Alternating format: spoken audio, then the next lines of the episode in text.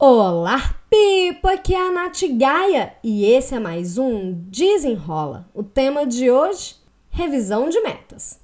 Gente do céu, a gente tá no meio do ano, eu já tinha dito isso, que a gente tá no meio do ano, mas agora a gente já tá no final de junho. Esse é o último desenrola de junho, meu Deus! E agora é a melhor hora pra gente correr um olho nas nossas metas. Nath do céu, que meta! Bom, as que você tiver feito. Se você não fez meta ainda no início do ano ou em outro período, tudo bem. Se você quiser definir metas para agora, né, para esse último semestre, agora é a hora também, tá? Sempre é tempo, não precisa desesperar, não. É, mas eu já falei de metas, né, e eu vou aqui pincelar só mais um pouquinho, porque meta é o que dá uma direção, né? E se a gente fica sem metas, a gente vai andando aí igual o Zeca Pagodinho, modo automático, e também tá tudo bem. Para quem tá tudo bem. Mas para quem definiu aquelas metas de início de ano, agora é a hora da gente revisar. Como é que vai ser isso? Primeiro eu quero que você pegue suas metas e leia. Elas ainda fazem sentido para você? Porque acontece, né, da gente colocar, escrever uma meta, igual eu tinha. Ai, eu tinha uma meta que era uma meta minha com o Thiago, eu, né, de casal aí, no caso, o Thiago, meu marido. É, eu queria montar um quebra-cabeças com o Thiago, assim, uma atividade de casal meio lúdica, uma brincadeira. Acabou que eu substituí isso aí por jogatina, agora a gente joga baralho. Mas montar quebra-cabeça para mim não faz mais sentido. Então o que, que eu fiz? Eu descartei a ideia do quebra-cabeça e substituí por um outro tipo de meta que seria mais viável para gente. Então, faz assim: leia suas metas. Fazem sentido? Beleza. Não fazem? Já descarta, apaga, sem dó, sem frustração nem nada. Se é, você já conseguiu cumprir alguma meta, maravilha. Eu espero de verdade que você tenha comemorado e se recompensado para atingir a sua meta. Porque, gente, se fosse fácil, todo mundo faria.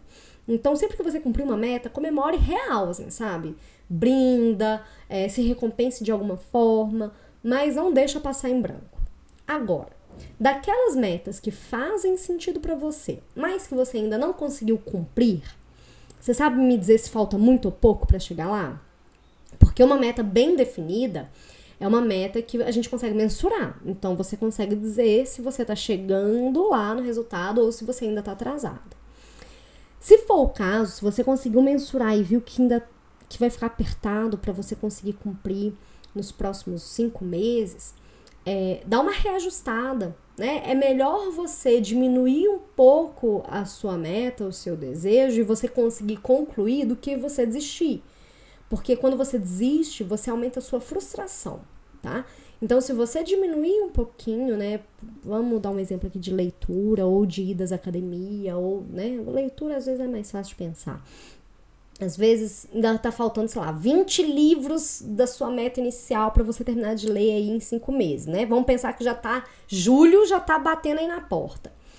Ao invés de pensar nos 20, pensa no que for possível ler dentro desse período. Mas não desista simplesmente de ler porque não vai conseguir cumprir a meta original.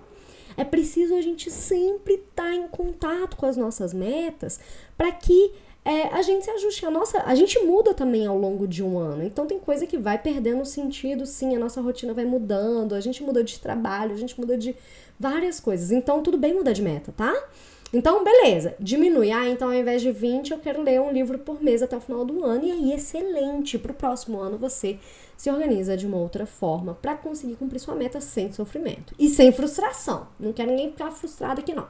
Tá bom? Beleza. Quero que você se comprometa com você.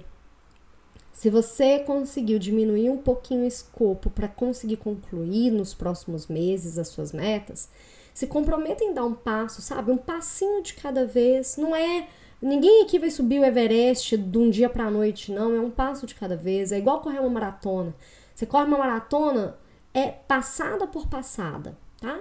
Então, no desafio do desenrola de hoje, eu quero que você coloque em prática essa revisão de metas. E no final, escreva suas metas, as que ficaram aí, né? Em um lugar visível para você e se conecte com o que é importante para você.